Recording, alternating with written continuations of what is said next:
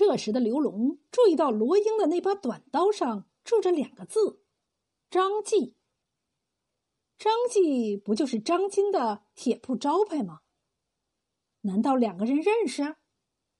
他马上叫来张金询问。张金将刀仔细辨认了一番，说：“这把刀的确是自己打的，可是已经记不得当初为谁打的了。他也不认识这个罗英。”而当刘龙说玉娟的死可能与罗英有关时，他显得很吃惊。凶手不是吕四吗？张金问。刘龙摇摇头说：“玉娟是被砒霜毒死的。”而就是这个罗英冒充吕四到珠宝的药店里买的砒霜，中间又发生了尸体调换等怪事，所以我断定杀死玉娟的真正凶手并不是吕四。这这怎么可能呢？我亲眼看见吕四杀死了玉娟，大人为什么不将他砍头呢？是不是受了他的好处？张金情绪激动地说：“大胆！”赵安发怒。刘龙对赵安一摆手，对张金说：“本大人自上任以来，从来没有做过收受贿赂、有违国法的事。你放心，这桩案子我定会查个水落石出，给你们父女俩一个交代的。”张金跪下，老泪纵横地说：“请大人。”一定要尽快破案呀，要不然玉娟她死不瞑目呀。刘龙叹口气，扶起了张金。张金离开县衙之后，刘龙将赵安叫到身边，耳语了几句。赵安点点头，出去了。夜半时分，罗英正躺在牢房的角落里翻来覆去，牢门忽然打开，赵安进来，一把将他扭了起来。你你要干什么？罗英非常紧张。赵安冷笑一声：“大人有请。”赵安拉着罗英来到大堂外，看到昏暗的大堂里，刘龙正和张金说着话。先在这等一下。赵安对着刘英低声道。大堂里的张金愤然说：“你不是说那个罗英才有可能是真正的凶手吗？”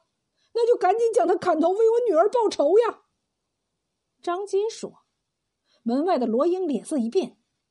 刘龙说：“他现在还没有认罪，不能莽撞。事实摆在这儿，既然是他买的砒霜，那肯定就是他。请大人赶紧将他杀了，为玉娟报仇。”张金说着，一下子跪在了刘龙面前：“我求大人了。”还未等刘龙说话，大堂外的罗英忽然叫道：“狗日的张金，你落井下石，我非宰了你不可！”赵安没拦住他，他已经跑进大堂，一把拉起跪着的张金，骂道：“你杀了人，却让我当替罪羊！”话还没有说完，他吃惊的注意到，面前的人根本不是张金，而是一个和张金非常像的人。罗英的脸色马上变得惨白。刘龙厉声喝道：“罗英，还不从实招来！”罗英自知上当，叹了口气，跪在了刘龙面前。几天前，罗英给准备修建花园的城中富商赵满玉运了一批上等石料，结果赵满玉赖着不给钱，罗英想尽办法。都未能要回，愤怒之下决定报复。于是他找到了张金，让他给自己打了一把短刀，想去吓唬吓唬赵满玉。当晚，他潜入赵府，无意间看到了赵满玉的女儿丽娘，于是将她掳到自己的家中，准备扣为人质，威胁赵满玉给钱。然而，当他看到漂亮的丽娘的时候，顿生歹念，欲行禽兽之事。丽娘奋力反抗，罗英失手将她掐死，正好被前来讨要刀钱的张金看到了。张金当即就拿了这件事向罗英勒索钱财。罗英本欲杀之灭口，而张金却说自己已将此事告诉了别人。如果自己被杀，这个人就会将罗英告到衙门。罗英害怕了。那天晚上，张金忽然找到了罗英，俩人达成了一个秘密交易。张金说自己的女儿玉娟将要被吕四杀死，让他趁自己将吕四扭送官府之时，将丽娘和玉娟的尸体调换。而之前，张金还让罗英以吕四之名到药店替自己买了半两砒霜。至于其他的事，自己就什么事儿都不知道了。玉娟也确实不是自己杀的。罗英交代完这些，赵安听得目瞪口呆。刘龙叹了口气，下令道：“马上将张金缉拿归案。”很快，张金就已经颤抖着跪在了大堂下。刘龙一拍惊堂木：“张金，事到如今，你还有没有？”要说的，张金颤抖着看着刘龙。我，我不明白，你，你是怎么怀疑到我的？你是怎么知道罗英和我有关系的？刘龙叹口气道：“其实从一开始我就对你有所怀疑。我清楚的记得，自从去年我上任以来。”你报了几次案，都是玉娟被流氓骚扰的。然而，这个吕四几次骚扰玉娟，比之前那个流氓都厉害。可是你却没有报案，为什么呢？原因只有一个，那就是从那时候起，你就在谋划着要害玉娟了。那天晚上。你明明知道吕四就在院子外头守候着，你应该在家里小心保护着玉娟才对，而你却离开了。离开的理由竟然只是去帮邻居安一个桃木刀把。就在吕四自认为杀死了玉娟要逃跑的时候，你回来了，于是将他扭送到了官府。这让我觉得很蹊跷，这是不是太巧了？如果是吕四或者罗英这两个陌生人，别说是给玉娟喂毒药了，就是让他喝水，他也未必肯喝。可要是强行灌下，现场就应该留下痕迹才对。可是除了床上的血迹，别的什么都没有。可如果是你这个当爹的把药端给他，那么就不一样了。我打听到，玉娟每个月仅吃药一项就要花银一两，你渐渐的负担不起了，所以你有杀人动机。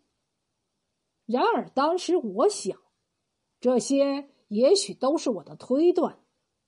她毕竟是你的亲生女儿，你怎么可能痛下杀手呢？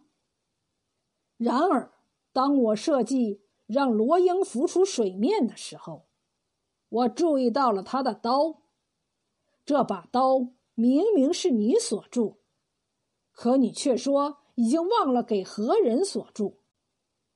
而铁匠铸达短刃兵器。虽不违国法，但是按规定要记下何时打铸、为何人打铸的信息。可你为什么没有呢？所以我断定你这么做的目的，就是为了隐藏你和罗英的关系。当我说罗英可能才是杀害玉娟的真正凶手时，你却好像并不怎么感兴趣。而是让我迅速将吕四问斩。试想，一个正常人当自己的亲人遇害的时候，哪一个不想知道真正的凶手是谁呢？除非他心中有鬼。于是我更加断定，你跟罗英不但认识，还有可能共同制造了这桩案子。于是我让赵安找了一个非常像你的人，哀求我杀掉罗英。罗英当然要暴跳如雷了，也就现出了原形，交代了事情的真相。听了这些，张金瘫倒在地上。刘龙看他一眼，继续说道：“为了省下钱财，你图谋除去亲生女儿玉娟。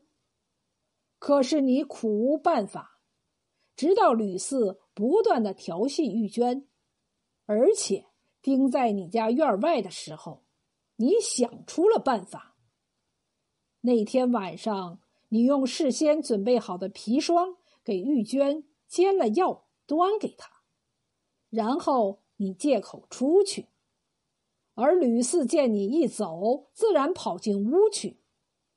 此时，玉娟的药性已经开始发作，但她还是奋力反抗。吕四自然要动粗。没多长时间，砒霜的毒性完全发作了，玉娟口吐鲜血。吕四误以为是自己杀了玉娟，慌忙欲逃，而早就算计好了时间的你赶了回来，将吕四扭送到了衙门。你们一走，潜伏在院子里的罗英。赶紧将玉娟的尸体换上了丽娘。这样做的目的，就是在仵作尸检的时候，断定玉娟确实是被掐死的，从而让吕四做这个替罪羊。当然，为了保险起见，你提前让罗英冒充吕四买了砒霜。这样一来，一旦第一套方案失败，那么吕四还是脱不了嫌疑，照样还是一死。后来，当我注意到了丽娘尸体上的血，产生了疑惑，而你看到了我的疑惑，你怕我追查，于是你赶紧采取了第二套方案，跑到衙门说那不是玉娟的尸体，接着。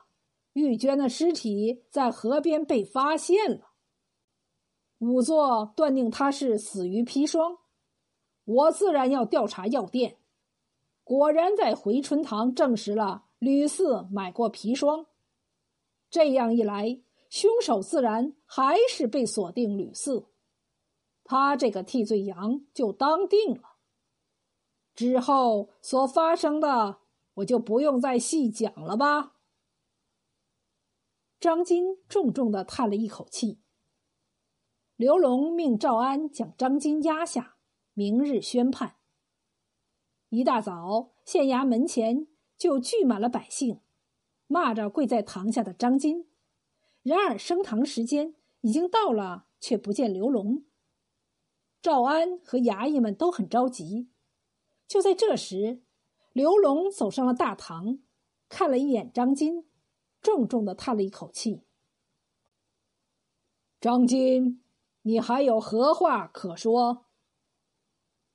我该死，我该死，我对不起玉娟。张金老泪纵横。你是对不起他。本县现在宣判：张金丧尽天良，谋害亲生女儿，其罪当诛。